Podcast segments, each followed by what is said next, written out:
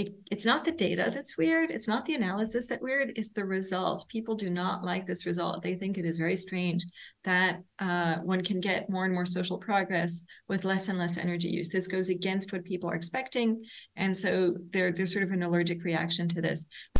It's not only an ecological crisis that we face, but a profound social crisis uh, that's characterized by very high levels of inequality that we face as well. And so addressing um, this double crisis is is is the objective of our project, but also this should be the objective of of progressive social movements uh, to understand the ecological and social dimensions together. Conservative analysts now or liberal analysts are saying, yeah, okay, this post-growth or degrowth makes sense, but politically it's it's it's a non-starter. So and it's such a huge change that we can't imagine it happening in the current liberal democracies where you can just get like marginal changes in this with a lot of sweat and then they are reversed. And it's true. I mean, this critique is very true. So we want to work with it.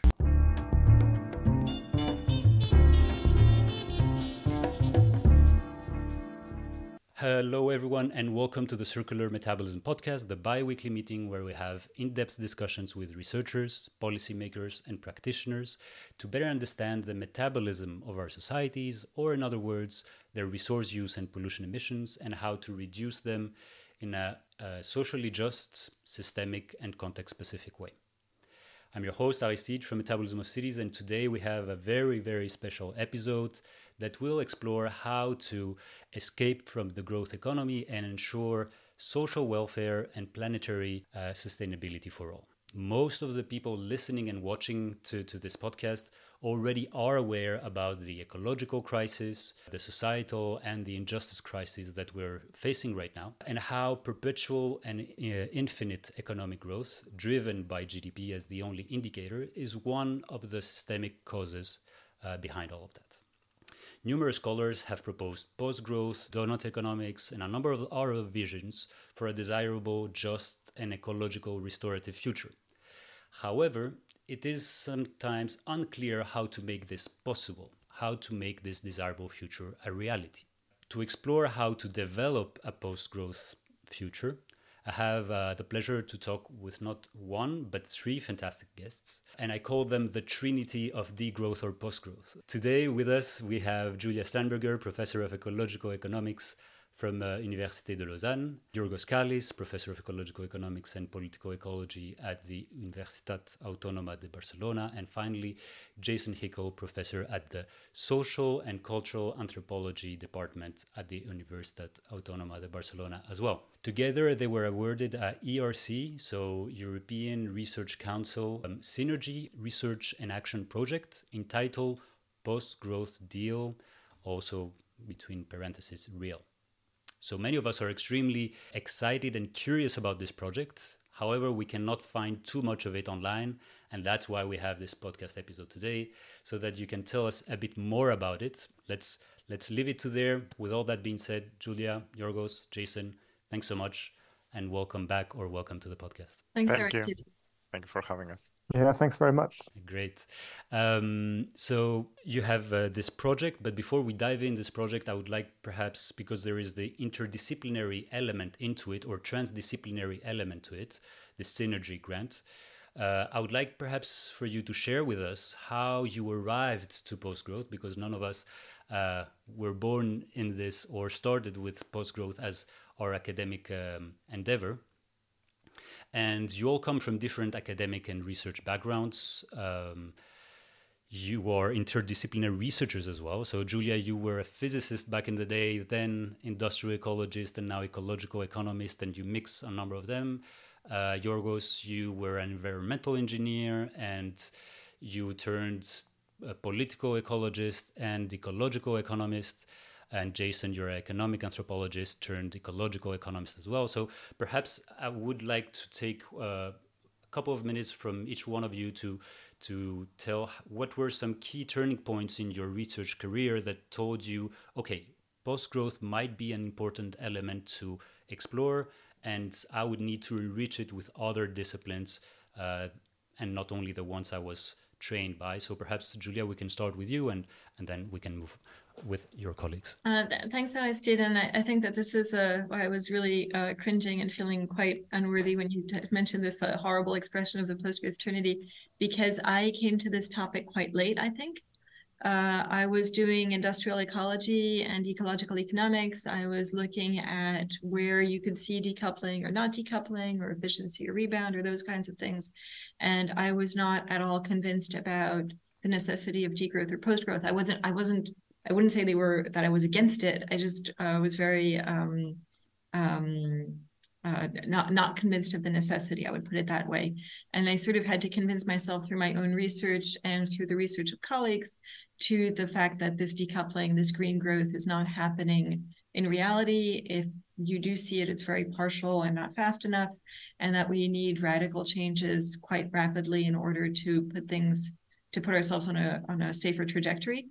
And so that's when I became um, really myself convinced and started paying a lot more attention to the work of people like Giorgos and Jason that I should have been paying attention to all along, perhaps, and and and others as well. I mean, there, there there's lots of really great researchers in this domain, like you know Matthias Schmelzer and all kinds of other people. So thanks, uh, Giorgos. Perhaps you would like to how was your journey between becoming an environmental engineer? I think you were working on water back in the day. Um, and then perhaps you asked what if we don't continue building more pipes or what was the the journey there? Oh it's too much water and i got drunk. I got bored of water you know.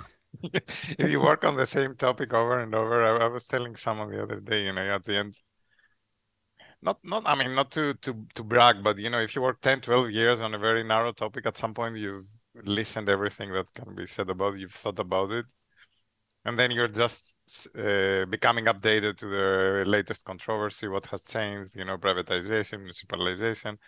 But the basic the basic ideas are there. And then i felt uh, you feel you start feeling stuck while with post growth or degrowth is not the same because it's about everything. So you can never you can never know uh, enough about it you know. You can you can read and read and read from politics to to models to i mean it includes everything um, no, the transition, I mean, came to me in the sense that when I arrived in Barcelona in 2008 to work with Joan Martinez Alier and his group, that they were studying environmental conflicts uh, around the world.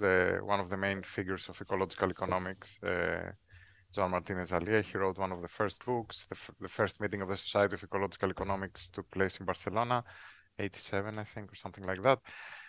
I got trained here in a summer school in 1999. I was just an environmental scientist, as you said, and then uh, I did I, came for for a different reason to a summer school here, and I was introduced to ecological economics, and I really liked it. And then I turned my PhD around ecological economics.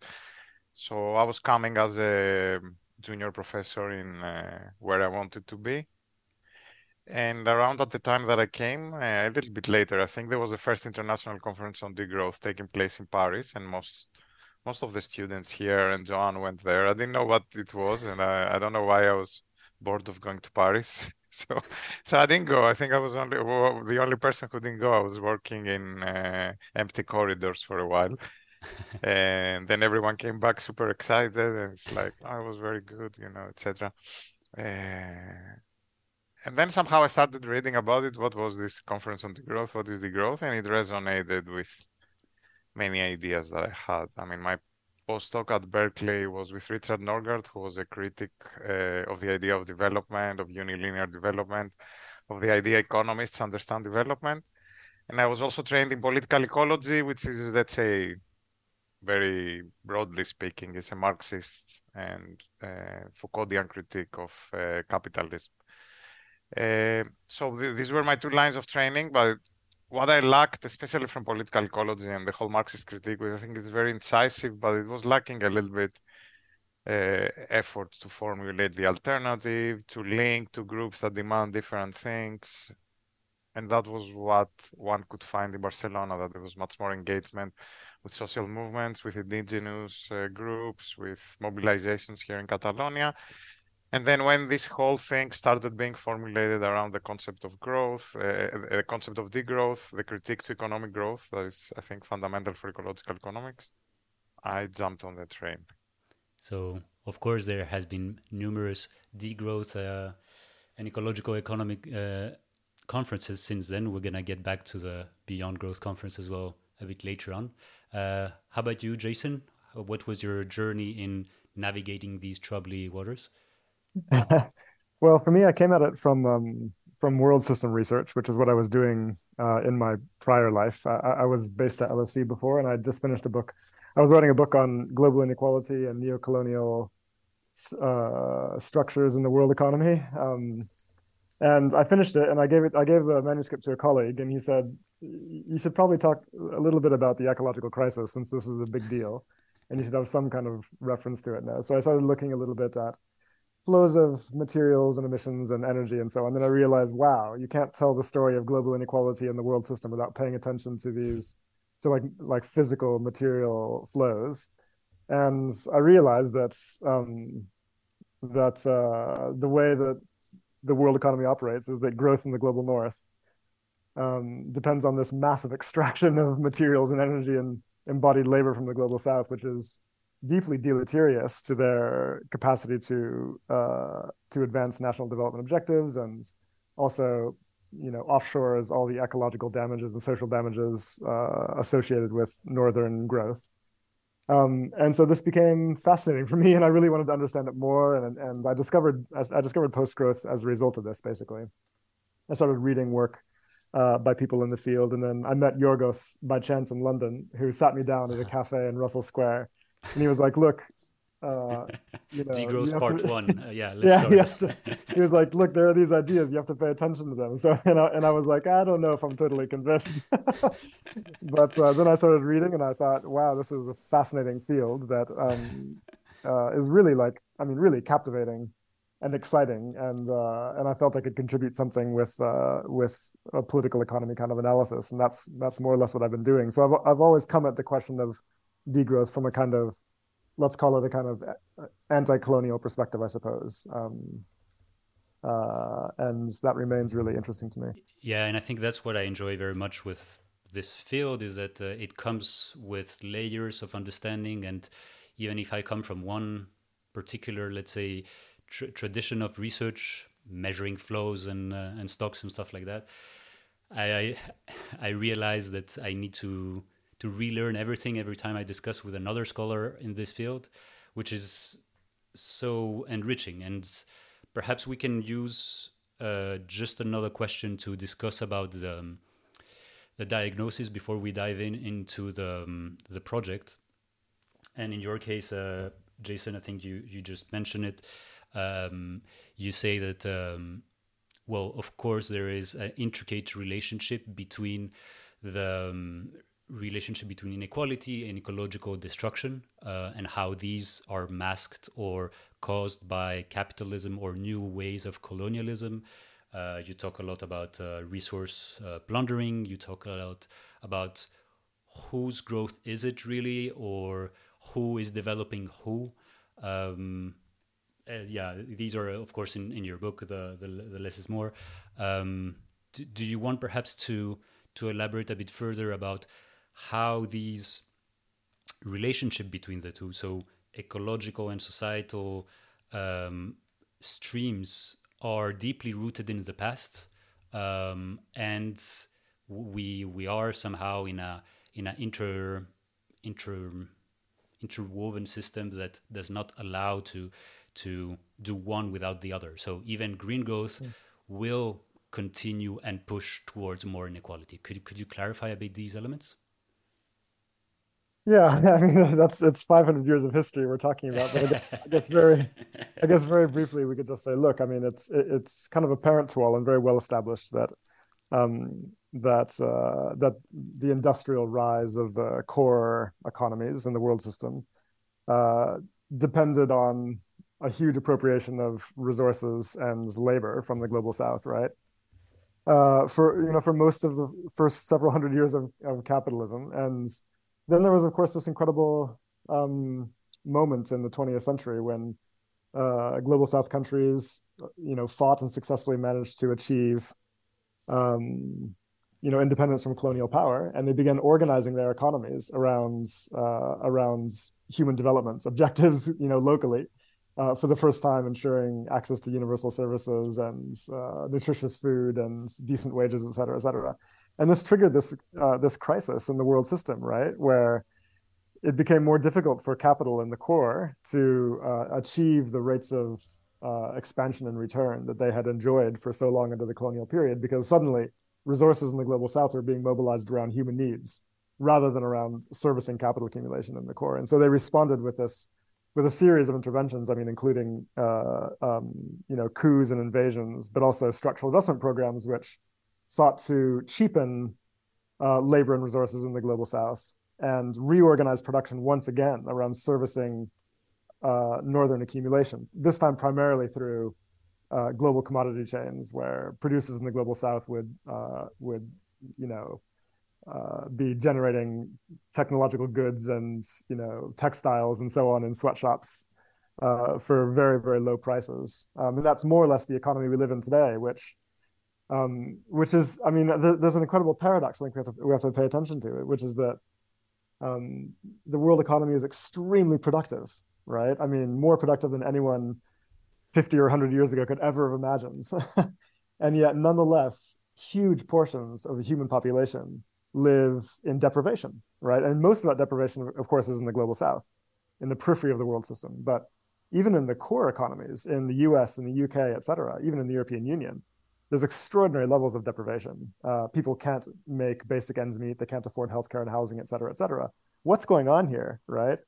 Uh, it seems to be a paradox. Um, and the reason, of course, is simply that that under capitalism, the objective of production is to uh, maximize and accumulate profits, not to meet human needs, right? And so the result is, of course, a system that massively overuses resources um, and yet still fails to meet human needs. And this is deeply paradoxical. I think it's uh, incredibly important to point out the fact that it's not only an ecological crisis that we face, but a profound social crisis uh, that's characterized by very high levels of inequality that we face as well. And so addressing um, this double crisis is is is the objective of our project, but also should be the objective of of progressive social movements uh, to understand the ecological and social dimensions together.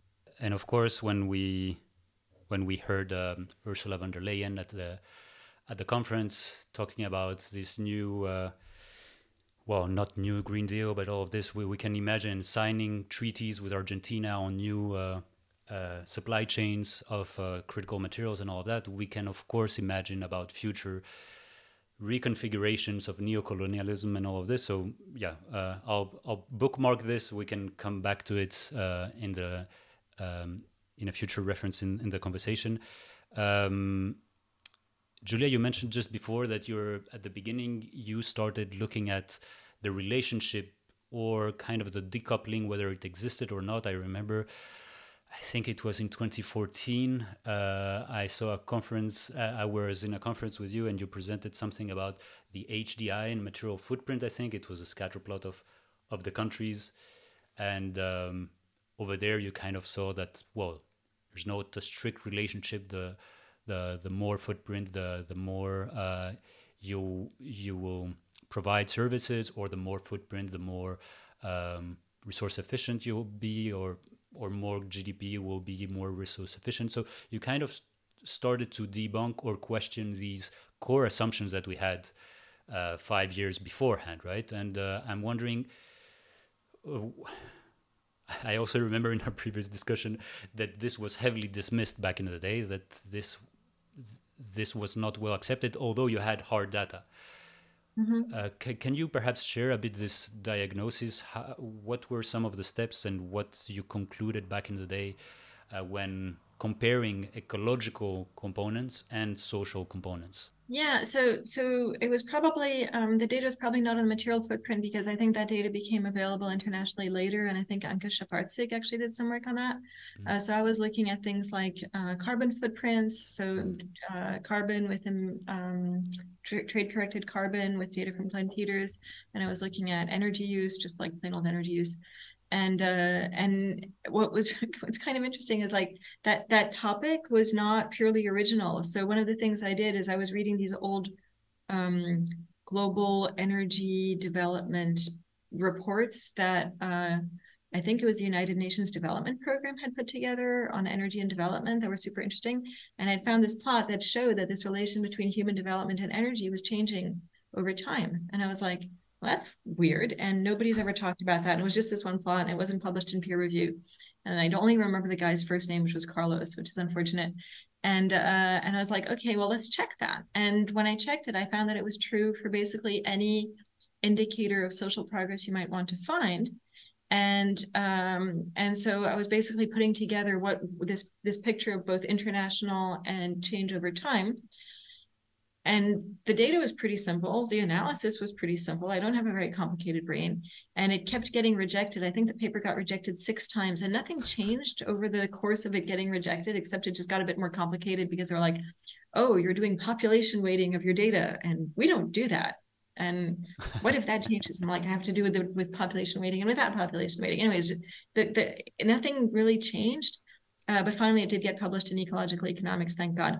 And um, it was just sort of my first wake up call of like, okay, it, it's not the data that's weird. It's not the analysis that weird. It's the result. People do not like this result. They think it is very strange that uh, one can get more and more social progress with less and less energy use. This goes against what people are expecting, and so there, there's sort of an allergic reaction to this. But for me, so for me, that that made me think, okay, it's worth it's worth digging more and understanding what would be possible if we took this reality seriously. Because the other thing I thought was super strange and interesting was when you talk about this result to people um, their reactions are if they get it their reactions are super weird. They're like oh okay then everything's going to be fine. It's like it's not because it's possible to do better yeah. with lower resource use that we're actually going in that direction. Like there's massive inequality there's massive deprivation there's massive overconsumption and we're going towards this you know this expansionist machine that jason was talking about in terms of the capitalist world economy and just because a better future is possible does not you know in the data corner somewhere does not mean that that's what we're actually doing. Like why why are you even thinking that? And that was another thing that made me realize that people are not understanding underlying power relations and they're not understanding what it takes for a good future to be realized. It's not just the possibility like that we exist in a in an option space where we automatically seek out the best way forward i think people think that maybe because of the economics education indoctrination that we're supposed to be in an optimizing system or something. I don't understand it. But it made me understand both of these things that uh, that uh, that there were different pathways that weren't being explored but also that people didn't realize what it would take for the to, to really get system transformation to make those pathways realizable. And that sort of set me on my current track. Yeah. I, I can imagine. I mean me uh, a very naive engineer would also think this is a logical step like uh, we have a a theory, we have a solution. There we go. Someone just didn't read enough or didn't do the right policy so far, and we're gonna do it. And you know, in a couple of years, uh, things gonna uh, solve themselves uh, naturally. But of course, we're gonna come into the well, the orchestration and how the, the current uh, growth machine does not enable future alternatives. Um, and I think over there that's transitions smoothly to to you, Giorgos, with well, your questioning of political and democratic aspects of flows and stocks. So in political ecology, tradition, uh, tra um, traditionally, we we don't we don't know we don't look at numbers per se, but we we try to question the numbers, saying who gets access to those, those flows, why do they get access to to these flows, where are these flows, and so you ask a number of other uh, questions in order to politicize, let's say, some of the more industrial ecology approach, which is just measuring stocks and flows, right? Was that some of the ways that you understood that, well, water per se uh, is highly political and the flows and stocks as well behind it? And who produces the numbers and the mm. metrics and what do the metrics uh, count and why? So, I mean, in, you know, when I was studying water, that was clear. I mean, you, the way what, what was defined as a drought, etc. Which for someone who who's not into technical stuff, you would think, okay, there must be some objective definition of drought that everyone agrees to, you know. But of course, it's not like that because the way drought is understood, it comes with a very particular understanding within which it is um, doesn't question the increase of demand. It, it, it naturalizes the problem as being just a matter of weather. I mean, there are all sorts of things and all sorts of decisions that they are taken on when do you, what do you define as an anomaly that then counts as a drought? That actually they're very political decisions, and which scientists um, tend to think they're apolitical. I mean, this happens also in conversations today about planetary boundaries, but also more relevant to us when we talk about the growth GDP. It's it's an obvious indicator that has assumed power for the reasons it has that we can analyze historically, politically, economically. And it is a measure that it's uh, taken for granted what it means, but there, there have been huge um, simplifying conventions behind it that they were nothing but innocent or neutral they had distributive consequences. I mean, you decide what you count and what you don't count. You don't count the the work conducted at home, mostly by women. Uh, you don't count uh, the loss of um, forests and clean air, etc. You only count the expenditures to clean it. Uh, the problems with GDP are well known, but even when they are well known, they are considered as like, oh, they, they did this mistake, or oh, we could improve it and make better indicators. What political ecology brings to the picture is to understand why these things happen and why they persist. They are not just a matter of a technical mistake that some technicians haven't realized and some other technicians are going to improve uh, in the future due to goodwill, you know? So uh, so when I started studying about degrowth, the first thing I did is like to start to, to start looking at the histories of GDP and growth. They are extremely interesting, you know, because you see all the debates that they were taking place in the 1930s and 40s when GDP was started being counted. How did they decide what is in, what is out? The political uh, struggles in the U.S. Congress, where the conservatives didn't want GDP actually measured, which is interesting because they were they didn't want uh, private enterprises taxed, and they the Republicans, let's say, of the day, know, and and they were afraid that by a better metric system of the whole economy, you would get a better picture of revenue also of private companies. You would tax them more. Uh, it was a government pro- uh, project GDP, you know, so there was a lot of reaction to it from, let's say, anti-government uh, um, political factions. But then, of course, you know, there's the whole thing: what GDP measured, what not. Then, how did it get standardized at the international level? What abstractions took place there? How did it take place in the context of the Cold War with Soviet Union? How did Soviet Union try to measure its economy? How were then they were trying one to to overshoot the other in terms of uh, GDP growth, and that was linked to the military competition. So all the, all this stuff are political in the broad sense, you know. So to think about something, even uh, I'm not talking about growth or capitalist growth, where it's obviously that's political, even to think of the simple thing of how do we measure growth, which is a GDP, and it seems like a neutral, innocent number, and it's full of politics, of course. Uh, just before we move on, Julia, Jason, perhaps you don't know that, but uh, Giorgos, what's uh, do you have on your right hand? Is this the Amartis still? This one is Amartis, of course, yeah. yeah but, I'm, I'm, I'm, keeping it a little bit too long for the for the custom, the tradition. The tradition is by the end of March you put it under a tree and then you make a wish. But I yeah. prefer to wait until July and August and celebrate my vacations by putting it in a tree, in a dry okay. tree by then. But it's fine. yeah. Uh, okay. Now we have the um, the considerations, the, the, the diagnosis of the problem, right? We, we are in an ecological and injustice crisis. Uh, both are caused by political choices, and it also means that we have alternatives. We don't necessarily need to uh, consume that much to get to the same social outcome. So these are, let's say, how we triangulate the problem, and then you fit them on a board and you say, okay, we need a project.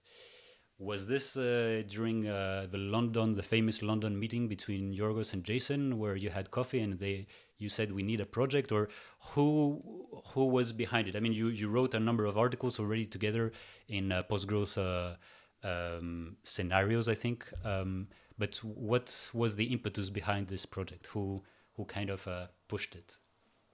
Giorgos. Yeah. Giorgos pushed it. I pushed it, but not as far back. When when Jason was too young and innocent, I didn't try to to scare him too much. You know, he was Yeah, full you- of energy at the time. you lured him in with degrowth, and then when he, he he took the bait, then you you started yanking. He was living his bit- nice life in London. He wasn't. He wasn't up for that. No, but the, the meeting in London was very far back. It was in 2015 or 14 or something like that. So the project we started working on it in 2021, 22. I mean, I'm not sure. Um, yeah, but at least uh, two years ago from now we started working on it. So it was 2021. So it was was much later. I mean, yeah, Jason, as he said, the story is Jason got gradually into degrowth. Then at some point there was an opportunity for a professor scheme here in Barcelona. He came, and then within the overall thinking of how we can develop a research agenda, a research group here in Barcelona, but also internationally.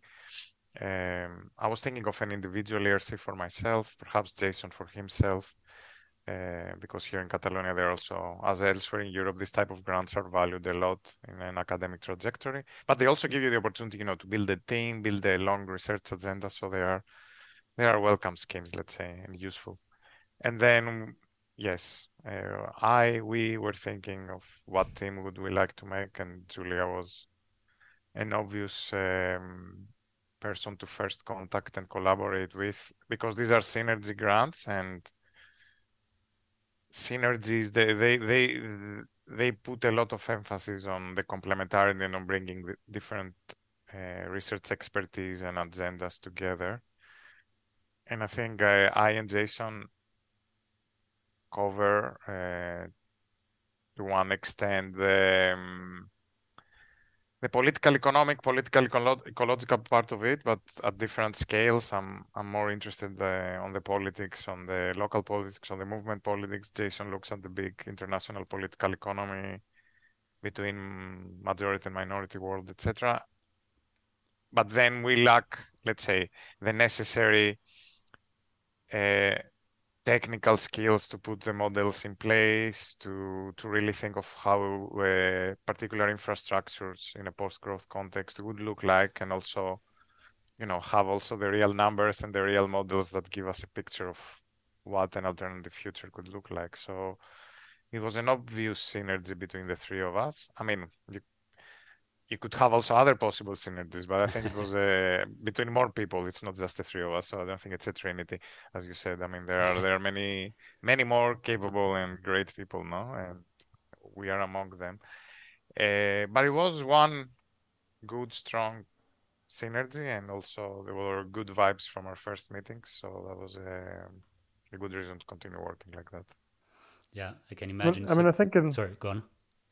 I think in general we just kind of realized that there's so much uh, additional research that we all want to do. um, I mean, this this field is one of those things where like questions multiply, you know, and, and new ideas are are being born every day, and it feels like there's there's a lot that we want to discover, and uh, it pushes it's constantly pushing our horizons and inspiring our imaginations, and um, eventually we felt like the resources that we had available to us in terms of our own time and uh, and so on were just not enough for us to be able to answer all the questions that we felt were important. And so the possibility of working together and building a big team uh, around around this research was just really i mean it, it, felt like the right time right? It felt like the right time uh, in terms of the trajectory of this field. Uh, um, and i'm very i'm very grateful that it worked out because otherwise we'd only be able to answer a fraction of the questions that that inspire us and this is a, a real chance to to make a a broader contribution. Um, i think in general also like both Giorgos and i were incredibly inspired by the kind of um, empirical work that julia was doing. Um, and uh, i think that the potential of, of that kind of approach was was just so clear to us. Uh, and i think that the the project we put together um, is able to mix political economy and political ecology and uh, and empirical modeling approaches in a really exciting way. Uh, that's I hope will make a yeah a, a profound contribution. Yes, uh, I mean, just by reading it, it seems that also, you know, during the last five years, there was the the foundations of works of your colleagues as well. I mean, apologies, yes, Trinity perhaps it's not the right term, but you know, I I tried to find something uh, uh, something catchy for for this, but the idea was that you have so many colleagues as well that have built foundations that we are at a certain level that we can question and um, empirically test a number of fundamental ideas. And I think that we uh, we have passed the idea tests. Uh, now I think more and more people agree with post growth. More and more people are behind it. But we are now into this second phase of uh, of post growth where we kind of need more um, theoretical empirical and applied elements to to make this a reality. And I think that's where I I welcome very much your your transdisciplinary research. And you say in I think in the grant that you have five pillars of post growth that you want to explore, right? Uh, so this time I didn't invent it. You, you invented the, the five pillars. Uh, let's start with one, and I think the first one perhaps is also fits a lot with this empirical research of, of you, Julia, where you say you want to explore and determine the planetary spaces of possibilities, modeling the use of resources needed to live decently, uh, and as a third point, to identify how we can have a convergence between North and South. Um, Julia, you have worked uh, on this for a couple of years now on the provisioning of services and essential needs. Um, what is an excess? What is the right amount? What is decent? Uh, these are vast questions. Um, can you perhaps mention what are these, you know, provisioning, uh, well, provision of services and where do they fit in the puzzle? So provisioning systems actually has its own uh, third work package, right, which is work package three. So that's the the third pillar. So are we discussing the first pillar, which is possibilities, or are we discussing the uh-huh. third one? Aha, uh-huh, yeah, because indeed, uh, when I saw the third one, I thought it was the counterpart of the first one. So the first one is more ideation, or what, what no, no. so the, the, the, the, first one is, um, as far as I'm concerned, well, it, you know, so first of all, the five pillars and the five P's of Postgrowth, that was yours because he is the brains behind the operation. So he, we need something catchy and cute. And I was like, really? And then it worked. So I can't complain anymore. But I, you know, um, at first I was I was unconvinced to say the least. But uh, so but five the, P's because it's poo post growth you know so it's ah. that's yeah. because... but then a friend of a friend of mine uh, who has a marie curie project that i'm in the advisory board reminded me i have also the five p's you know you took it from there and i said oh my god i forgot that but there they were the five p's of something else you know so it's the magic There's only so many levers. Uh... i mean the thing that when I because my previous project was called Living Well Within Limits, and I had an advisory group already, and I emailed them and I was like, you know, what do you think of these different project titles, blah blah blah, and they got back, you know, and they they answered they all like Living Well Within Limits better. And then one of them, when the project actually had started at the first advisory board meeting, was like, Do you know you stole that from Tim Jackson? He has a whole chapter on that. And for that he did for the Sustainability Commission. I was like, dude, I asked you. You could have told me it was like I didn't, you know, I mean, I didn't mean to steal it from it. So I had to write this really embarrassing email to Tim Jackson saying, really, I, am I'm, I'm sorry about this. I, I can only apologize. Also, it's John O'Neill's fault. Um, because he should have told me. Um, so so the the the first but going back to the project, the first P around possibilities is sort of an empirical package. So the the the thing that sort of ties things together in that one is that we're trying to basically lay the quantitative and qualitative groundwork around some of these post-growth ideas. So we're trying to lay out the big picture scenarios. We're trying to understand the material requirements, material labor, et cetera, requirements of well-being, um, do a whole bunch of footprinting. Um, and we are, uh, the there's two qualitative aspects around what are examples of degrowing or post-growing econ or flatlining, not low growth economies that what policies have they put into place to protect their population? What does that look like?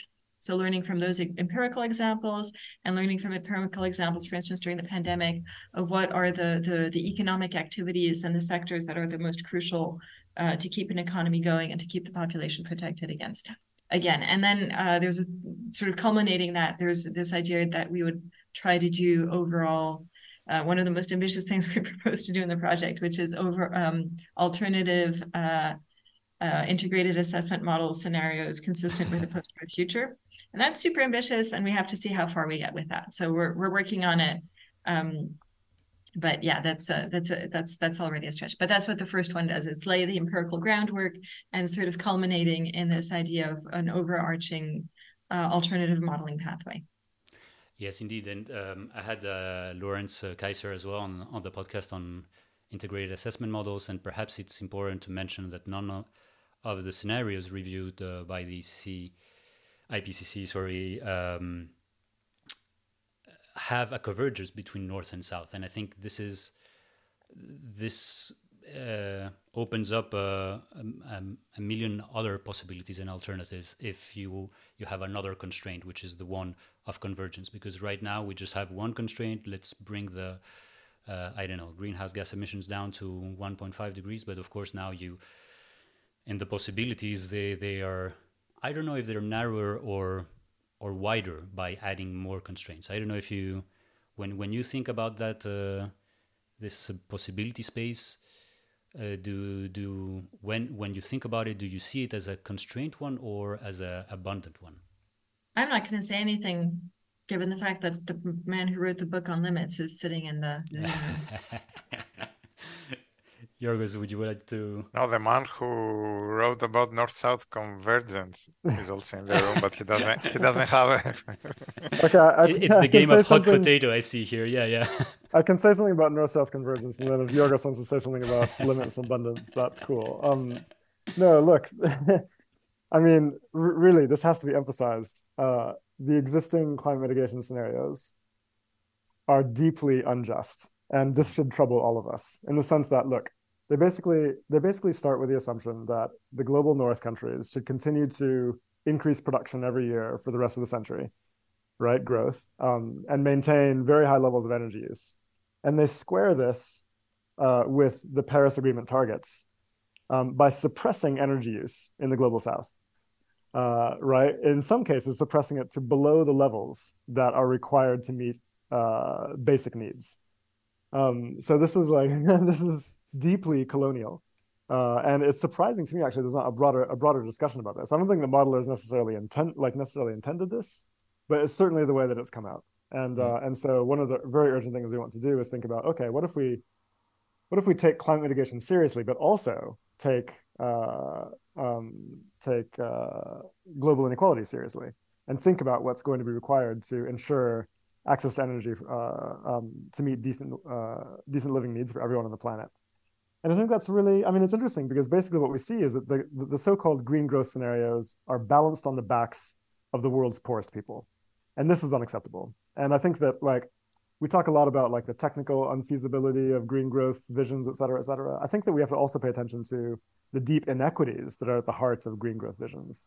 And once we confront that fact, then it becomes clear that a different kind of approach is needed. Uh, and this is what we're referring to, to as north-south convergence um, uh, uh, we have to increase energy use in the global south in order to meet uh, decent living standards very clearly. Um, but in the global north, uh, a significant reduction in energy use is going to have to be achieved, even assuming like quite rapid technological change, which we embrace, by the way.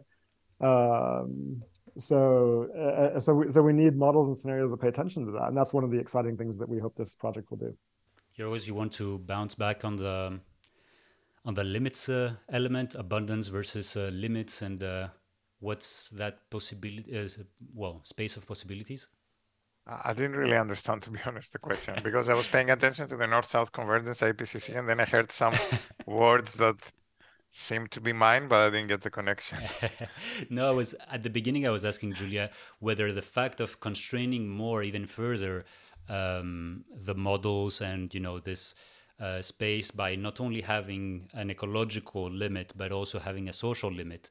Does that kind of pushes and and and squeezes the the space of possibilities or because we we take the shackles off of growth growthism we we kind of unleash and and make the space of possibilities much larger than before? Is there a or how do you think about it? I mean i also had a discussion with these two authors uh, uh, Fredrik Albritton and uh, Carl Wennerlind on the scarcity uh, book that they wrote, and I think this ties back on uh, inversely uh, proportionality than your limits book. Uh, so the scarcity and and limits or abundance and limits. What, what, what are your thoughts about this?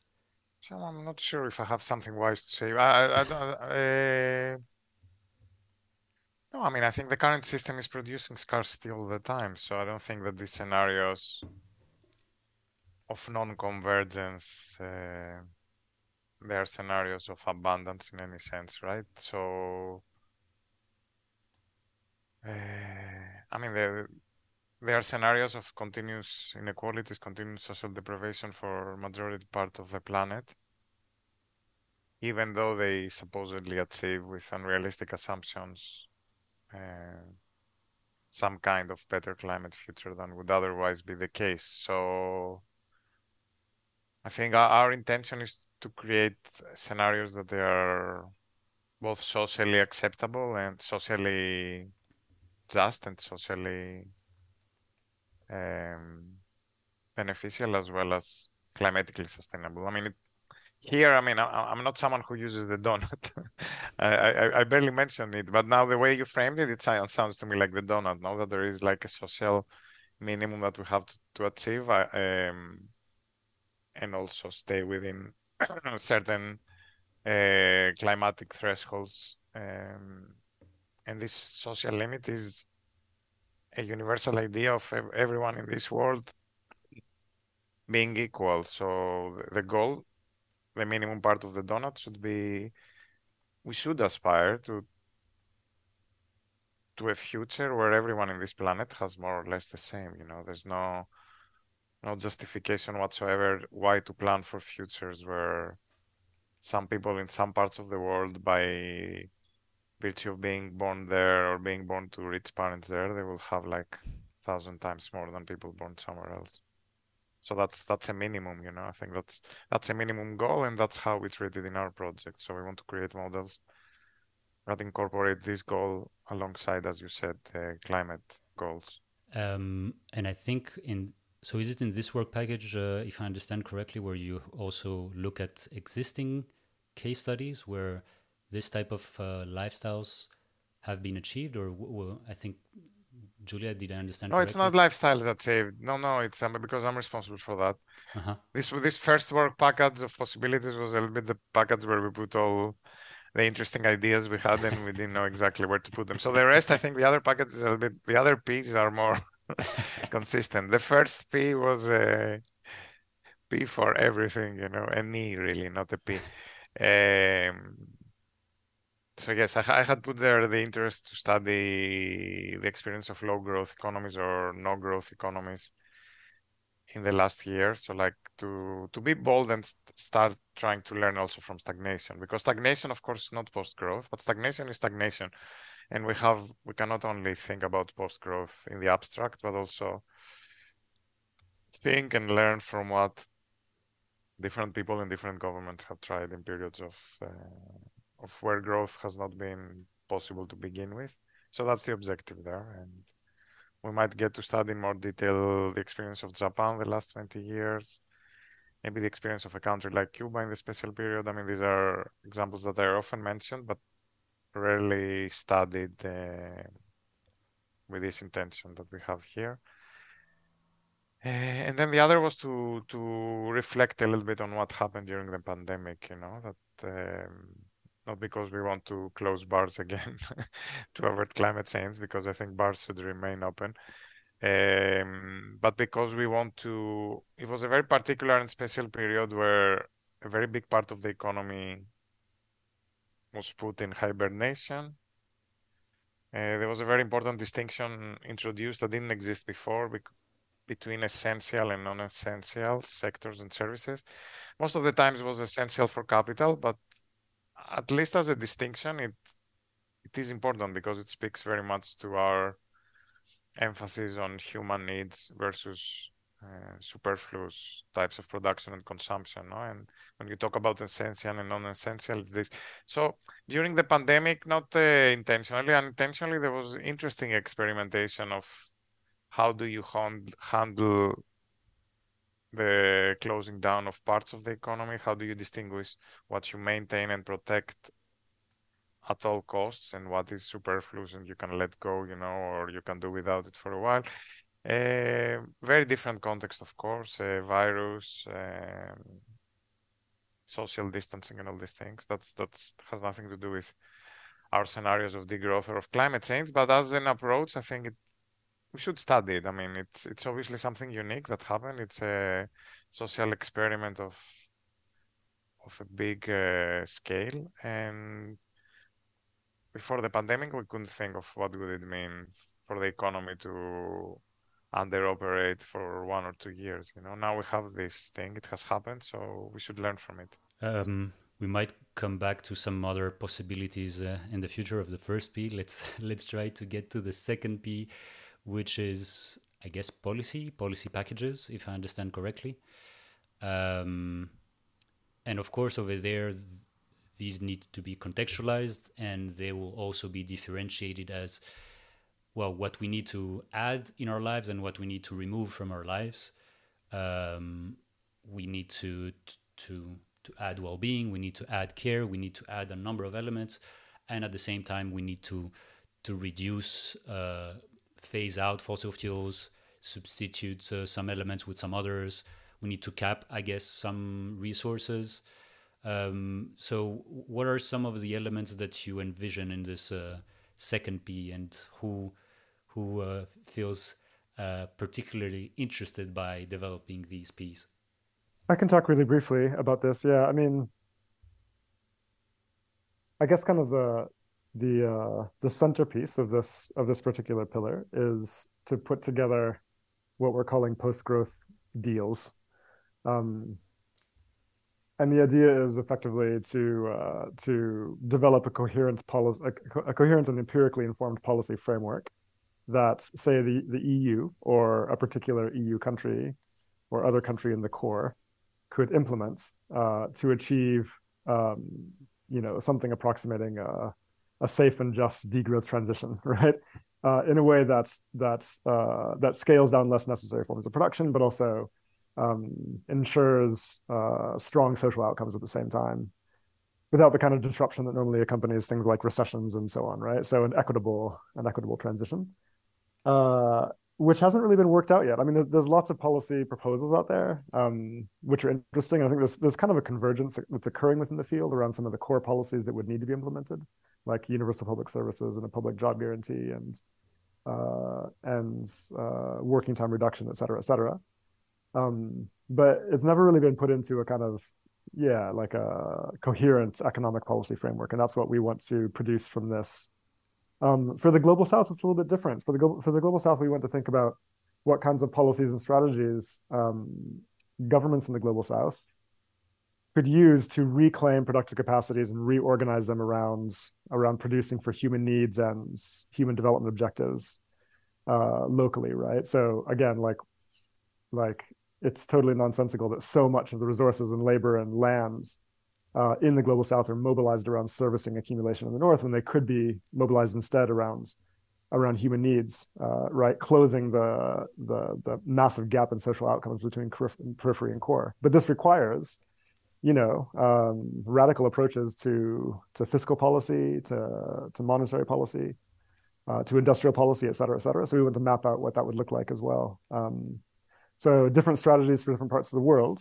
but uh, um, uh, but that's kind of the idea of this of this package. And then, and then we also have we also have um, the idea of of modeling some of these policy outcomes through, uh, say, for example, stock flow consistent models, just to see, um, you know, if you implement this kind of policy package, then what are the outcomes uh, in terms of, say, employment or in terms of um, or even more more interestingly in terms of social outcomes and and uh, and ecological impacts and so on. So, and this is the kind of empirical data we would like to be able to present to policymakers and say, look, I mean, this is the you know a, a possible policy framework, and this is the, these are the, the likely effects given the assumptions in our models, et cetera. So at least it can start a conversation about um, about alternative trajectories.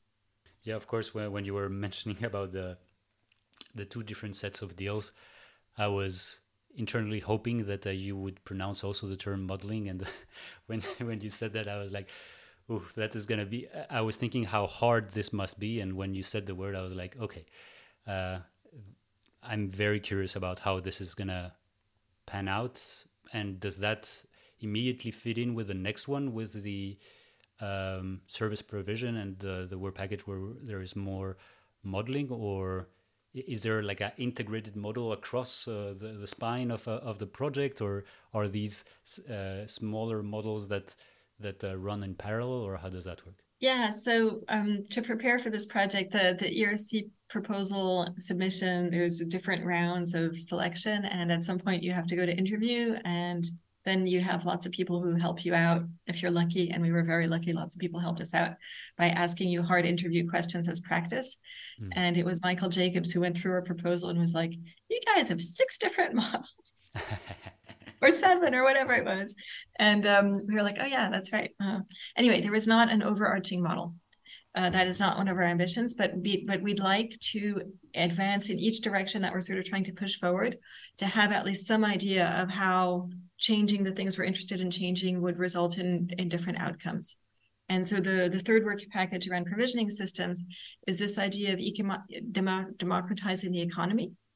Um, basically, um, facing the problem that right now our political system and political decision making stops at the boundary of the quote unquote, lots of scare quotes, free market and that basically our, democ- our democratic decision making process does not go into what is extracted produced and consumed. That that's something that we're supposed to sort of let the market figure out for us and we are supposed to only interact with it as workers and consumers but not ever as citizens with some kind of decision making capacity. Um, that that goes beyond that. And so the this idea of democratizing provisioning systems is basically trying to address the fact that when we look at the system of capitalism, we're looking at a global interconnected system of profit accumulation that Jason described. Um, we're looking at a macroeconomic system of finance and monetary uh, interconnectedness and how governments finance different programs and so on, which is another aspect.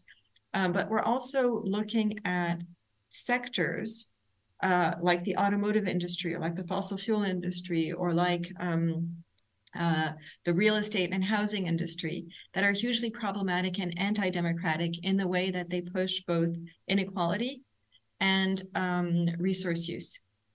Uh, and this is something that we that if we need to to face our basically move towards a post-growth future where people have better living conditions and working conditions, we need to face what those industries are doing. And so the idea of this work package is that this has to be thought through sectorally. There are a lot of ideas around democratizing the economy in general, like democratizing finance or the monetary system, but very, very few people are thinking through it sectorally. And that's what I'd like to push forward. So this is my work package. Even though I, I am not, uh, this is not my area, it's an area I've stumbled into. It's just, this is what I thought needed to be um, needed to be thought about. And I think it's really it's really quite crucial because a lot of these proposals are very naive. I think that this is also something that you know it's good to have proposals, it's good to have ideas, um, but this is also something that Jason's facing in the second work package around policies, which is you have these laundry lists of policies, and maybe they'll work mm. out great, or maybe they won't. But we need to understand how they're going to re- interact with the macroeconomy and how they're going to interact with each other. And the same is true for these ideas around democratizing the economy. You know, everybody's going around saying we should have worker cooperatives. Okay. um, is one size fits all ever a good solution for anything? Uh, you know, there are people who are saying we should just have commoning. Okay. Is you know so so i think it's really about having more subtlety learning from ex- existing examples and trying to have a, a more synthetic representation of the the risks and pitfalls and that's where the modeling comes in. So the idea of the modeling here is that we have some synthetic representation of what different decision making and institutional configurations can do across these really um, entrenched sectors and, and sort of try to represent what some um, differences could do in terms of social and, and environmental outcomes as opposed to others. But this this part is very challenging. I don't have a very very good idea of how we're going to do it, let alone do it right. So I'm looking for a anybody who's listening to this, if you have any clever ideas, please do send them. Uh, that your email I will try to read um, that would be great. Thank you very much. Because it's just it's just very hard to think about how you represent alternative decision making in terms of sort of uh, those kinds of uh, outcomes. And I mean, uh, in your previous papers, you, you kind of reverse uh, the problem instead of having it top down, how much we consume, and therefore what does it, where does the consumption end up? You you try to reverse it and say, okay, let's let's stop a moment, let's think about what do we really need and what is the most efficient way to get there. Um, sorry, you want to jump in on this? Well, that's that that kind of modeling fits more in um, the kinds of modeling that we're going to be doing in work package one, which is around this mm-hmm. possibilities, the material possibilities for living well within limits for for for achieving north-south convergence within planetary boundaries. This other um, this uh, so work package three is much more focused on the political economy mm. and the organizational capacity we need to get there because right now we have we're not in a situation where we can decide for ourselves what is being produced and what is being consumed and how we would do things differently because we're under the decision making of very powerful very vertically entrenched and interconnected uh, sectors that you know for, if you go through transportation agri-food um, uh, real estate and housing yeah you, you're you're there you're really basically you start seeing how hard it is to to to sort of liberate the, the an entire society from uh, from the, the the imperative of overproduction and overconsumption. And one of the one of the pathways for this would be giving people this democratic decision making over okay how do you want your own, how do you want to run your own transportation system? Not just uh, oh by the way we canceled all the bus services and they all suck because of chronic underfunding and why don't you go buy a car now and get into car debt and then you're going to have to live in a different place outside of the city because you won't be able to afford a nice place close to the city center et cetera et cetera. You know so instead of sort of pitting people as consumers against these systems let's try to pit ourselves as organized citizens. Yeah and, and these are uh, i guess we're going to come back to this to the fifth pillar which is participation or practical implementation. I, I guess that these are fora that will also come hand in hand into thinking of this or uh, because I, I guess as a citizen, it's hard to imagine because we're stripped so much of our possibilities and of, of our freedom to choose. Today, we, we, we don't have the practice or the muscle to to to rethink what what is our extent of control, agency, and participation in these discourses. So I can imagine this ties with work package five. Uh, is that uh, the case, or work package five is also throughout? The the project where we also talk about the the policies and the, the possibilities or how do you envision participation in, in all of this? Giorgos, do you want to pick uh, that one up or? Participation you mean of stakeholders and public or? Work package five and pra- bringing things into practice. Yeah i, I mean, think yes. we each have different sort of ideas of how we'd really love to do that so but Go, go it's also t- it's also tagged as a research action project, and so I imagine you want to and a transdisciplinary one. So of course it's a uh, yeah, yeah, yeah. No, no, that's fine. Right? But you you jumped from the work package three to five. Yeah, so yeah, yeah. I know. whether you were asking something else or. Uh, so you, you skipped mine, you know. So I was preparing to we'll, we'll, come to that. Don't worry. You were following a pattern, and then I know, I know, but I like to put something in the wheels, you know. I'm not very flexible. uh, yes, I mean the general idea there was that we wanted to somehow put these ideas in in the test of uh, reality of real processes, political processes, participatory processes. I mean, we have to admit that when we were doing the proposal, it was probably the least well thought part of it because the rest of the project were the core questions that each one of us has come up over time and the ones where we felt they would most benefit from the collaboration of the three of us. The, the last one on participation was a, a desire that we all shared, but not somewhere where has been the core of our research, at least not not recently, although we all want our research to be relevant and uh, also inform action and fuel, if not fuel action. Um, so in that we are still open. We, we, we are not set on what we're gonna do. We know that uh, we want to create uh, processes where our knowledge is um, put to the test of people, to the evaluation of people, of stakeholders, and uh, and we see where it goes. Processes of co-production of knowledge. Um, on my part, I mean, what what I want to do is to see to what extent some of the ideas um, we will be developing can inform uh, processes of local planning, uh, participatory planning at a more local scale, at a municipal scale, or at something that is uh, dear to my heart as a Greek to the island scale, because we have to. we are three researchers now at ICTA that, in one way or the other, uh, we are interested in islands. I, I, was going to say in one way or the other we are Greeks. No, we are all three Greeks, and we are all three interested in one way or the other uh, on islands. And we were thinking that it's a nice scale, nice local scale, a small scale, bounded scale, uh, and one in which in different islands we have developed uh, relations and research collaborations over time, where we could try at the pilot. Um, scale some of these ideas and see whether they make sense for local communities, whether they make sense for local decision makers, whether they can uh, offer alternatives to futures of um, over tourism and commodification and commercialization. So, so this is one scale. The islands, the other is like the small municipalities or bigger municipalities here in Catalonia or elsewhere.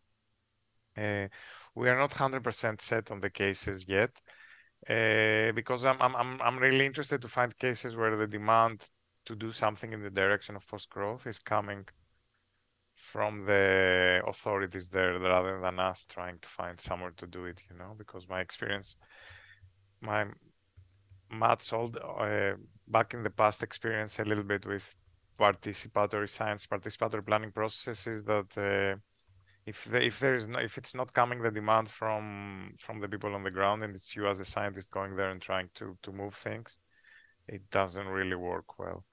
So right now we have contacts with at least two or three islands that they are very promising that uh, there are important people there interested uh, to try and see how input from our science can inform local post-growth planning processes. And also with a medium uh, scale a municipality here in Catalonia where the new authorities are quite progressive and uh, they want to try some of these ideas. Ideally, I would say, I mean, but again, this is an ideal. I'm, I'm not promising it, but ideal, uh, I would like us to develop like some kind of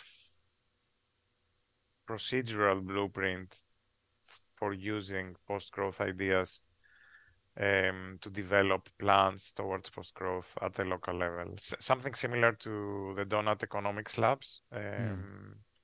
but not in terms of the doughnut, more in terms of the ideas that we are more interested in, which is about post growth transition, justice uh, within and between uh, uh, places, etc.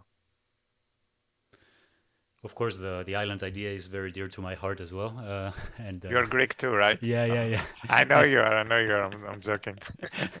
and with the paper, I mean, sorry, you have the three of you have a tradition to just publish banger papers uh, month after month, and it's hard to keep up.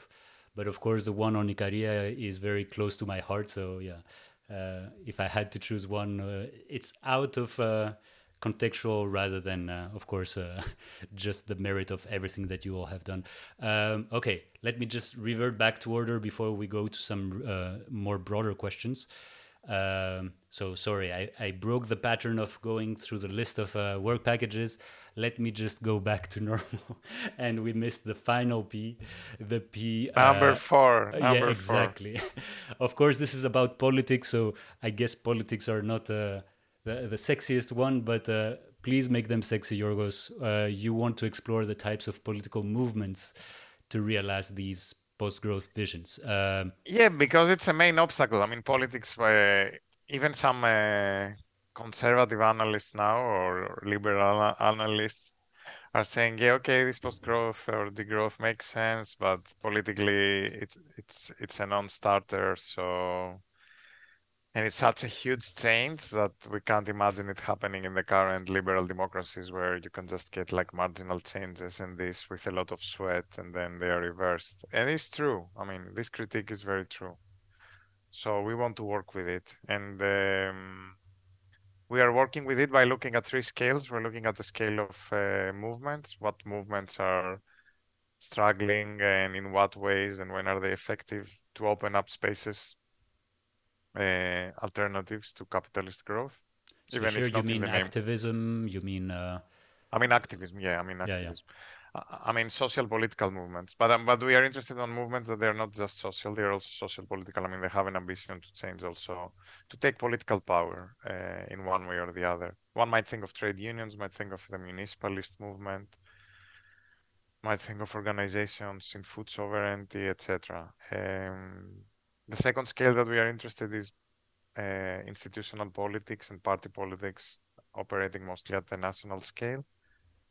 So on political parties on government that they have flirted with um, ideas close to the ones we are exploring. And then what is the experience from these political efforts? Where did they stumble? What are the obstacles they face? Uh, how could they be strengthened and then the third big question where we don't have the expertise, and I don't think there's much expertise around, but it should be part of the question is geopolitics. Mm. So, in what sense uh, the current changes or changes or non-changes in the world order, how are they opening or closing uh, opportunities for trying different economic futures in different places and, and generally the way the world system is organized in terms of power politically institutionally how does this um, prohibit post-growth political projects and how this might change? This obviously links to the more material economic analysis that jason is performing in terms of unequal exchange. It's it's a counterpart i would say. Mm-hmm. it's a political counterpart and of course, as you were mentioning it, I was thinking of the the policy deals that Jason was mentioning just before about how does that interfere with the political movements. Uh, Jason, you were invited also recently to the to the Dutch Parliament. You well during the Beyond conference, you were also part of the plenary session, uh, also the other sessions. Uh, I don't know how much you can share, of course, but uh, what are some of your feelings when you are invited in in these venues? What are the type of discussions when we have to compare them with just uh, what Giorgos mentioned right? So where what is the are they just curious? They want to learn what the opposition has to say in order to be prepared and to to balance uh, arguments. Uh, is it a new way to to present an agenda do they feel that uh, this is a an opportunity or something that they need to invest uh, upon? Or what is your feeling when when you speak with uh, politicians and parliaments in in these fields? Yeah it's a good question. I'm, I'm still trying to process this myself a little bit but my sense is from from closed door meetings that have occurred say after i spoke at the dutch parliament and so on my my sense is that politicians on the left and the green the green parties the progressive green parties in particular are, are, are clearly aware that that existing approaches are not working and are are also are, are, are eager for alternative pathways. And i think that they're increasingly open to post growth ideas because they see that's where the energy is at and that's where ideas are coming from. And so they want to learn about it right? But they're also terrified because because they're not sure like what kinds of you know what kinds of narratives are gonna are gonna make this possible um what kinds of political movements you know will this require et cetera. And so i think that they're they're kind of in an exploratory phase is, is the sense that i have. Um, but i think that the more we're able to unite uh, social and ecological problems and solutions together the more it makes sense for them right? Because there's just no way that any politician on the left uh, can legitimately go out and talk about and talk about degrowth um, without you know without uh, clearly triggering the massive uh, sense of insecurity that huge numbers of people under capitalism live under, right? Live with constantly. And so there, there has to be a strong social policy platform that is going to um, that is going to assuage those concerns. Like we have to fundamentally address the question of economic insecurity, the question of, of structural unemployment, you know, uh, et cetera, et cetera. And only then can we really have a like a rational conversation about what to do about ecology and and you know radical climate action, etc. So they're they're looking for that synthesis, I think. Uh, and my sense is once they uh, are able to see that, then th- there's potentially quite a lot of, uh, I mean, there's there's a lot of potential, I suppose, in uh, in a popular post-growth deal that could emerge, and I think they see that. Um, but there, but there's still convincing to do, and I think that's that's that's where this project comes in, right? Like like they want to know um, how it's going to work, uh, w- you know, what the empirics look like, um, and so on. I think that's a, like what we'd ultimately like to provide to kind of uh, what should I say, kind of expand the Overton window of what's politically possible.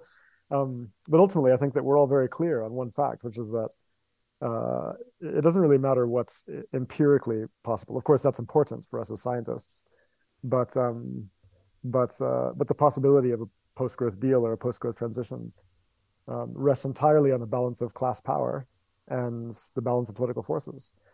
And so the social movements and political movements that are uh, that are necessary to achieve such a transition against the interests, as Julia mentioned, of uh, the oligarchic ruling class who benefits so prodigiously from the status quo. Those movements have to be built, and that's and that's uh, that's not a small task. And right now, those movements don't exist in the form that they need to. Uh, and that's um, I think that's really what's what's going to have to occupy all of us for the uh, for the foreseeable future. Of course, um, what's something that is uh, missing is this uh, either social acceptance or mass push from uh, labor movements and from well. from the labor movement in general, yeah, but I was thinking also if we mobilize the concept of environmentalism of the poor from um, Salier. Have you discussed with any parliaments uh, in Africa, in Latin America, and other parliaments? Have I mean you and in general in your laboratories as well, Giorgos? Perhaps we can go there later on. Are they? Are there any laboratories that you would like to to to experiment uh, with or together? Uh, um, well, on on the other side of the plundering, let's say. So, Jason, I don't know if you have discussed with parliaments elsewhere than, than Europe and what's their take on all of this? Are they also open or the discussion of, well, uh, development is very much the, the prevalent one and these go to the to the side? Well, I think it's clear that, I mean, there's something happening, uh, you know, across the global south that's disrupting the balance of geopolitical power a little bit right now, right? I mean, you can see this emerging from some of the Latin American governments who are now questioning, uh, you know, their reliance on uh, the the the currencies of the core, and specifically the U.S. dollar. You're looking at like more regional trade integration, um, and so on. And that's I think interesting. I think increasingly, you know, there's there's kind of a resurgence uh, politics in the global south that is gaining steam right now, and um, and they're experimenting with new ideas around industrial policy and monetary policy a little bit. Uh, but I would also caution that this is this is very early days, and we'll see how the core powers respond. I mean, it's it's always a really this is a tricky situation. Um, but in general, that's I mean that's that's primarily the focus uh, right now in terms of radical politics in the South, at least the government level, is is to think about that, like how to overcome the obstacles they face in an imperialist world economy.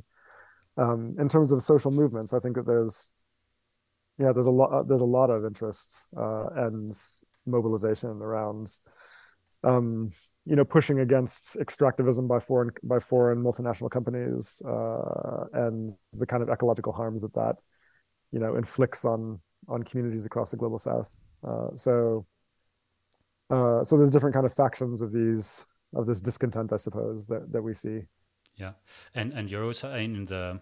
Uh, sorry, Julia, you wanted also to to chime in. Yeah, because uh, I realized that we didn't talk about one of the things that I'm most excited about in terms of these global north and global south um, pathways, and also the policy proposals, and sort of trying to explore these these different things, which is I think um, we're going to be able to do some labor footprinting, which is something that a lot of mm. people are doing, but we'd like to really integrate that with uh, this question of what lifestyle changes in the global north would look like in terms of you know reducing resource use and then what that frees up when we get rid of um, for instance unequal debt uh, and unequal exchange in the global south and we can sort of see you know who's going to work for who. So who is currently working for who? What is the appropriation of global south labor in the global north through our overconsumption right now and how that could flip and how the global south countries might be able to reinvest in their own uh, uh, living conditions, much safer, much more prosperous living conditions. So this idea of integrating labor, um, because everybody is always saying, oh, well, you know, the global north's overconsumption is just generosity because we're employing the global south, which is, you know, bullcrap.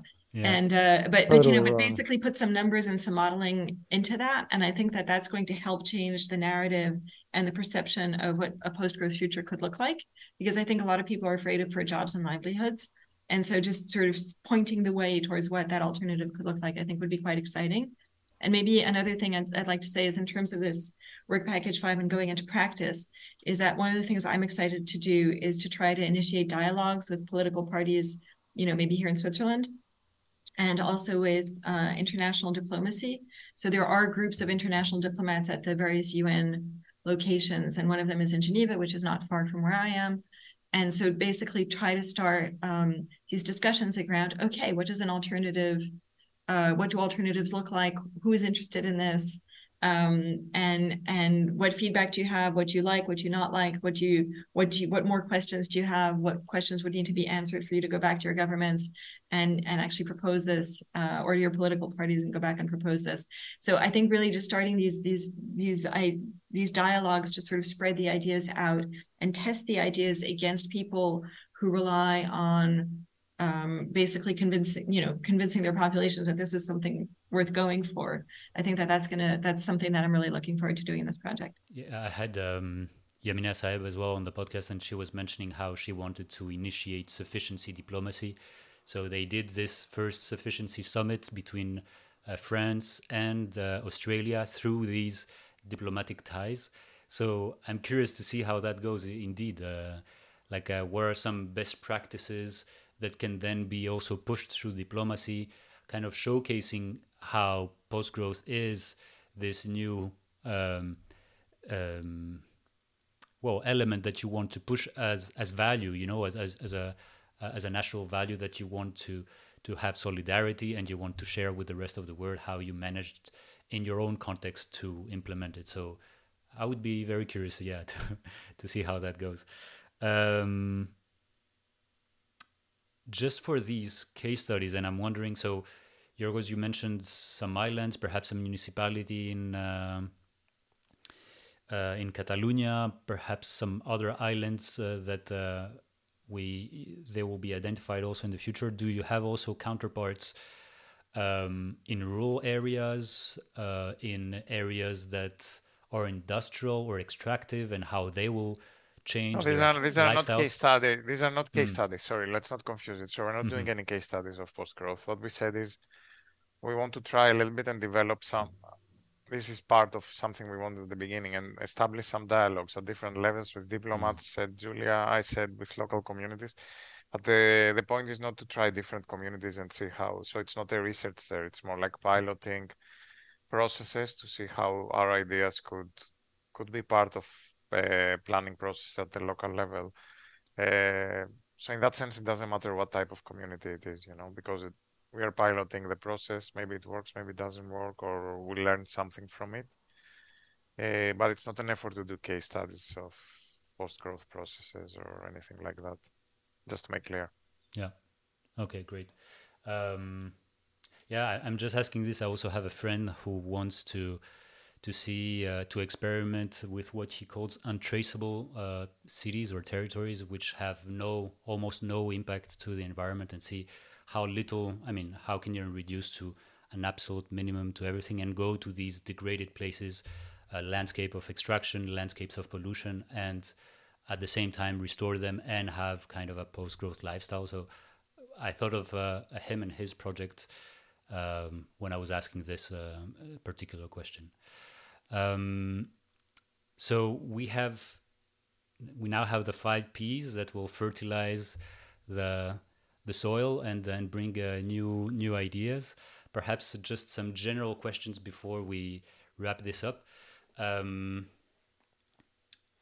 of course, there is one element which is dear to, to my heart, which is urban areas or territories, and how does this land in territories?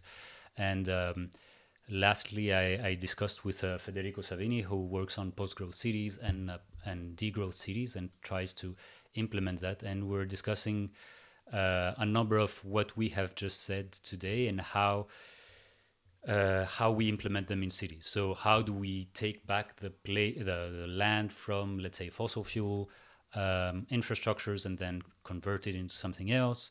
How do we definancialize the built environment uh, and not make it as a spatial fix, etc., uh, etc. Et and I was thinking if we have to reverse engineer it once again, uh, I think, and we don't have a lot of empirical studies into this. That's why I'm asking to, to you three, perhaps you have already given a thought to this. The, the easiest way forward for, for me was when reading uh, one of your, um, the, the decent energy standards, uh, Julia, where you mentioned what were some of the square meters that would be decent for everyone. I think it was 15 square meters per person plus five of communal space or something like that. And I tried to say, okay, so if I take the case of Brussels, I think they have 45 million square meters of residential space uh, and it's 1.1 million. So let's say one by having the 20, 20 square meters, we have almost half. We can reduce by half the square meters of residential um, footage. And I'm thinking about cities and a number of territories where we just have too much, right? We have just too much stocks, and just because we have too much stocks, we need to maintain them, and these will uh, perpetuate uh, more consumption and unequal uh, consumption. So something needs to be reimagined in the existing, not in the future, not in the new, but in the existing. And I'm, and I'm.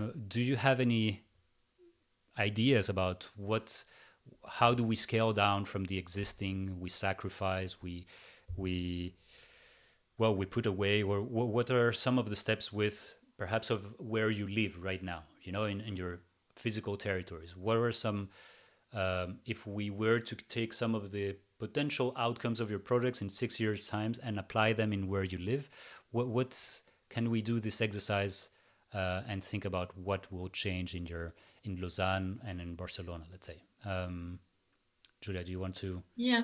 So actually, there's a colleague here who's a, uh, uh, Sascha Nick, who's also working with Philippe mm. Thalmann on a on a joint project who's uh, and so you, you know all of these people since they're at EPFL and doing some sort of uh, calculations and saying listen we don't need new buildings. We need to repurpose existing buildings so that people have this flexibility of you know changing their living space changing their overconsumption of living space.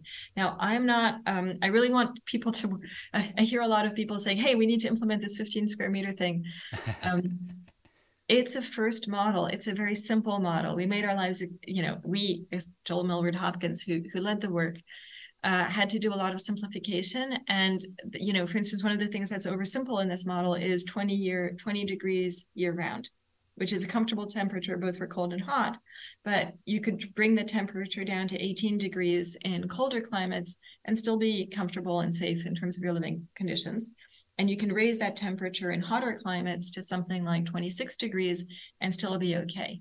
So that's already one thing where one of the reasons we get to 15 meters is because of this 20 degree thing. If you change the temperature, you get to more space, right? So don't don't take any of this stuff as religious.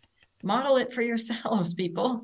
And that and then this idea, but I think that, that we have to take seriously this idea that in current urban situations, uh, one of the things we need to face is the real estate sector and the construction sector and their um, imperatives, their growth imperatives around always building new stuff, as opposed to doing the much more necessary, socially and environmentally necessary work of retrofitting existing and making the existing living spaces a lot more flexible.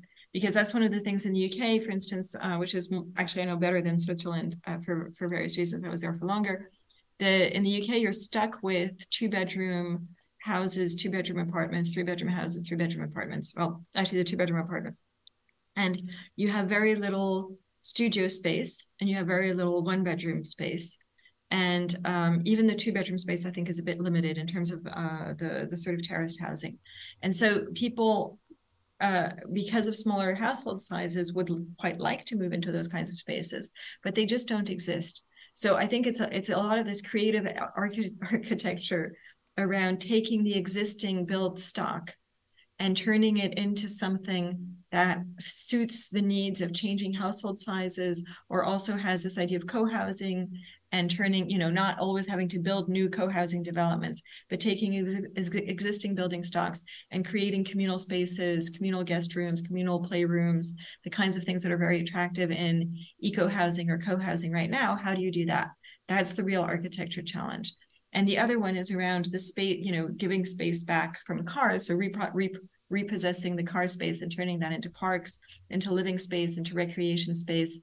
I think that that's really, really important and you use the word sacrifice, which um, I think is is right now we're being asked to sacrifice a livable planet. So I always like to put that sacrifice front and center. I think it's probably the most important one. Like you know, we're just not going to be able to live in any kind of de- decent stability in any kind of um, you know the the the the billion you know millions and millions and millions of people possibly billions will be dying on our current trajectory that's not good let's keep that sacrifice in mind for front and center so I think it's more about trade-offs. And I think that the one of the things we always have to put forward is the increase in quality of life that we gain from uh, changing the our provision of basic needs away from the sort of market-based every individual for themselves to this sort of more common, you know, universal public services, public um, public luxury, private frugality type of picture.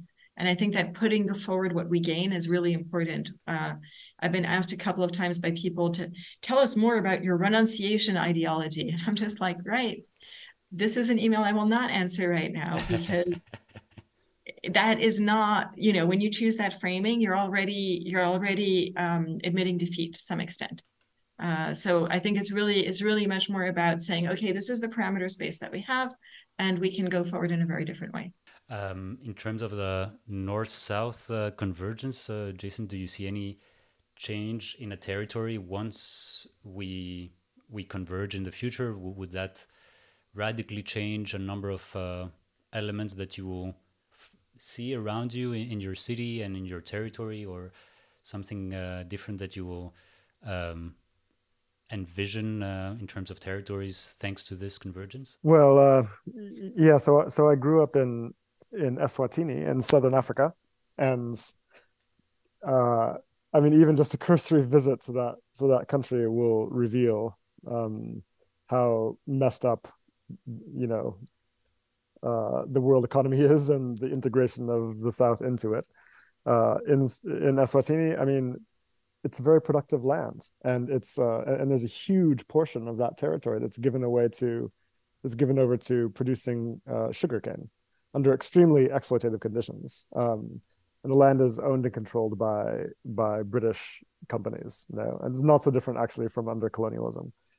Uh, meanwhile, a huge a huge portion of the population uh, cannot access even the most basic nutrition. I mean, think about this, right? Talk about a massive misuse of land. And so um, it's not difficult to imagine how a, a, different arrangement of the economy, which allowed countries like Eswatini to have more control over their own productive capacities through more monetary and fiscal sovereignty would be able to remobilize that land around meeting human needs uh, domestically and and I mean end poverty in a very short period of time.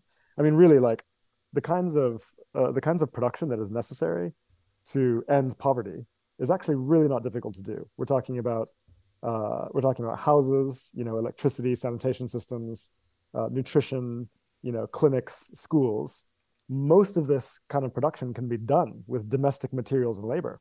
It's not rocket science, actually. It's simply a matter of being able to reappropriate and reclaim productive capacities and reorganize it. And uh, and so, you know, this this discourse is out there that poverty is this intractable problem, intract, intractable problem, and will take generations to solve, if ever. Totally wrong.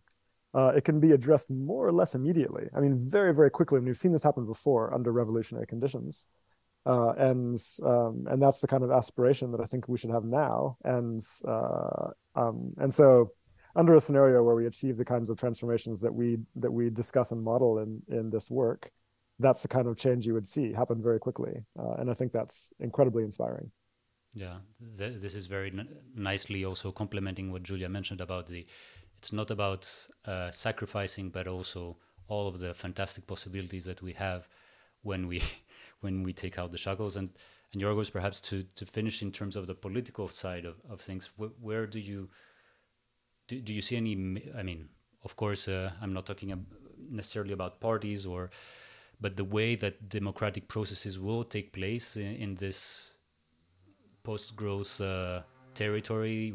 How will how will this take? Uh, I mean, how we will you experience it in your in your practice in your life? Uh, would you have different levels of uh, of choices that you, need to take? Uh, some some resources need to be dealt at a certain levels, and democratically we figure out what is the the the, the urgency that we need to tackle together. Or have you? Do you wonder from time to time what uh, will this look like uh, in the future? Yeah, I wonder, uh, and I, I, I worry. I worry it might not look at all like that. It might look like uh, or, uh, Orban in Hungary, uh, all over Europe and in the mm. US. You know, so it's it's more likely scenario where people like seventy percent of the population doesn't vote, the other thirty percent votes dedicatedly and votes right wing and far right on equal on equal uh, proportions, and then there is a opposition that is just liberal, which is which is the problem also today. So, uh, so there is a very bad scenario, and it's unfolding. So it's a little bit hard for me to. I mean, I am utopian, but not too utopian, you know. So I don't want to to think too far away. I mean, the reality right now is that there is a turn to to right slash far right in Europe, and it has to be stopped. And the other reality is that within the, the radical left and even within social democrats, uh, there are people open to our ideas. So the immediate the immediate priority is how these voices and generally how there will be a space reserved for social democrats and the radical left and the greens and then within these spaces how our ideas are are, are are going to be accepted, and perhaps with some few enlightened uh, liberals or or conservatives that they are open also to to think differently. So that I mean, immediately within within the current system, then of course the current system of democracy has uh, liberal democracy has many problems, has led to a generalized apathy, uh, and this is a problem. So the, again, the immediate challenge is how to stop this apathy. I mean, you know, in my in when I was growing up in Greece, like uh, elections were a big thing. 90% of people were voting. And I remember everyone being out with flags now. You were going with your car and you had the flag of the party you were voting. and then there were souvlaki being grilled everywhere. and uh, the souvlaki also had their own flag. So it was like a big thing, you know. And then I, I, I read that in these elections, where of course right plus far right triumphed to 52%, which is unprecedented. Uh, in recent Greek history, only 40% of the population voted. So it's uh, it's a huge reduction. It's less than. I remember 80 to 90 was like taken for granted in Greece. Uh, I, I, don't I don't know when this started changing, but definitely I think it's it's recent. And 40% is demoralizing, which means that this system is no longer really democratic. It's like a small minority of people, and for the grand majority of people, it doesn't mean anything. So why don't they vote? Not because they are ignorant or lazy, but because they probably rightly think that whoever is elected doesn't make a big difference for them. Um, probably for the worst. I mean that they are all equal. They are they are all equally bad. So the challenge again there for progressive uh, in progressive in the sense of uh, socialist eco-socialist forces is to really prove that they can make a difference and uh, motivate again people and take them out with flags and have again a real class of ideas. Yeah, ideally, after yes, we, we need much more decentralized democracy. We need to be involved politically, not just every four years when we vote.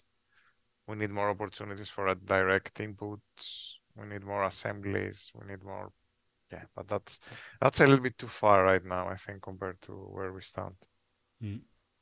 Well, of course, we also need to to remind that in Greece there was also a, a, history of dictatorships, and after that, I mean, the the left and the right were not just left and the right; there were heavily political stances that uh, uh, stained uh, many generations after that. So, and yeah, but people believed that there would be a change, you know, because to mm. go out. I mean, I remember going out with the car and like beeping honking, your horn yeah. and honking, celebrating who won because you thought that this would make a difference in your life. And actually you know when when a socialist uh, I, I, guess i'm older than you so i can remember.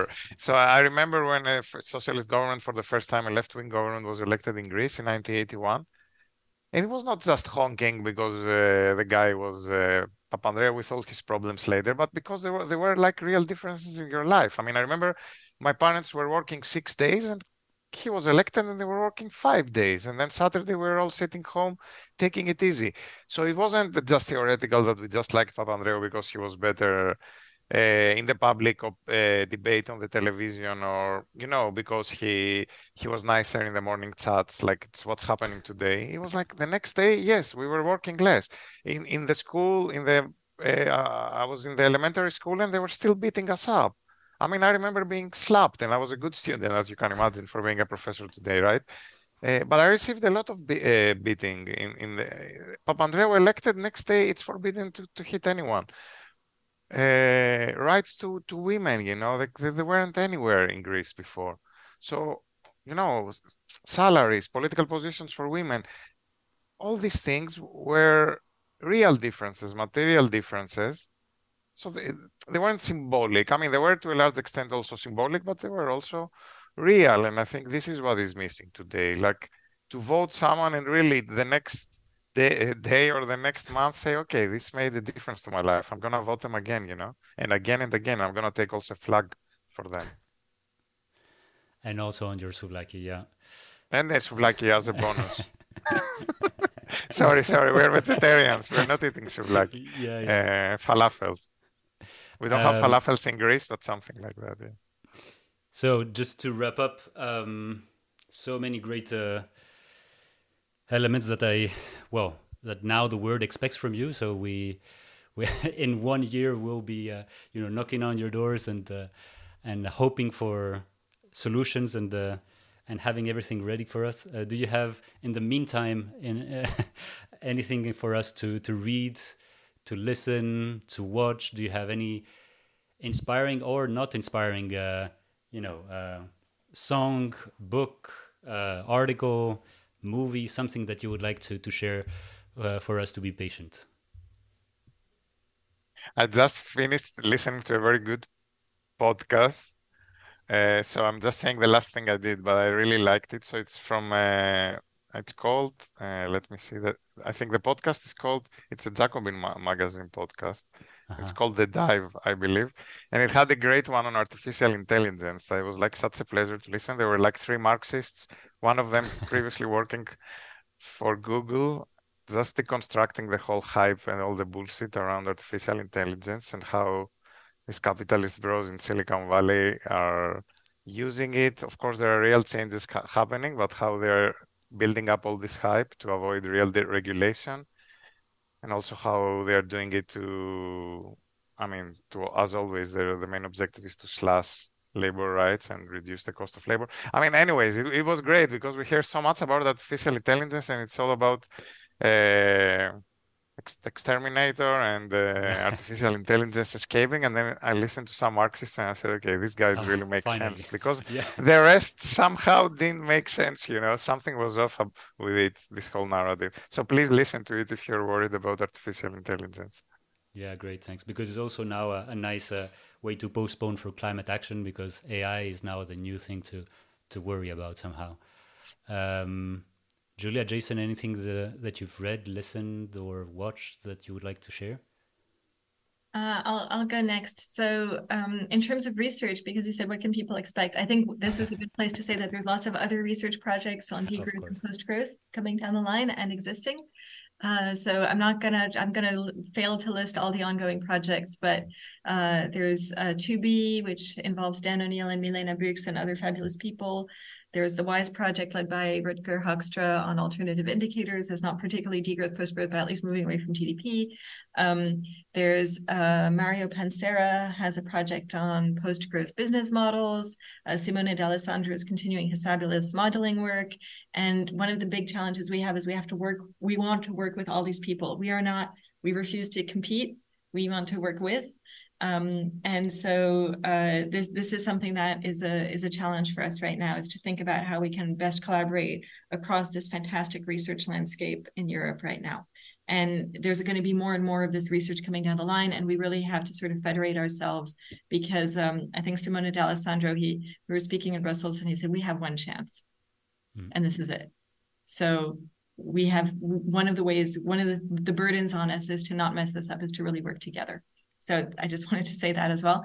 Um, the the other thing uh, in terms of recommending reading uh, or listening, everybody needs to read The Nutmeg's Curse by uh, Amitav Ghosh. Everybody, everybody, this is um, a really good book. And one of the reasons it's a really a good book is because he does things like cite Jason a lot and Robin Wall Kimmerer and other people. So uh, you know, you you you get a lot of thinking condensed into one fantastically readable book. So please do do yourself a favor this summer and read that.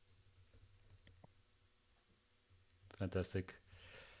Jason? I'm glad you, I'm glad that Julia mentioned the other projects because I was going to say the same. I mean, there's there's lots of people who who are doing this and and uh, and and really like it's actually too big to keep track of. it's it's funny. a couple of years ago, I felt like there's there's so few people working in this space. I mean, even at the time, it was actually pretty big, but but now, I mean, it's just it's overwhelming and very exciting, and uh, and I feel it's it's encouraging somehow. Now it's like um, we have a lot of solidarity and companionship in the research community towards the objectives that we share. So that's that's great. Um, in terms of books that have or texts that have inspired me, I, I mean, uh, I, I, guess since I've been talking a lot about the world system, I'll just mention one book that I think is very good on that, which is uh, it's called Capital and Imperialism by by Patnaik and Patnaik, two Indian economists. Um, who have who have taught me a lot, and I really owe uh, a lot of my insights to to their work.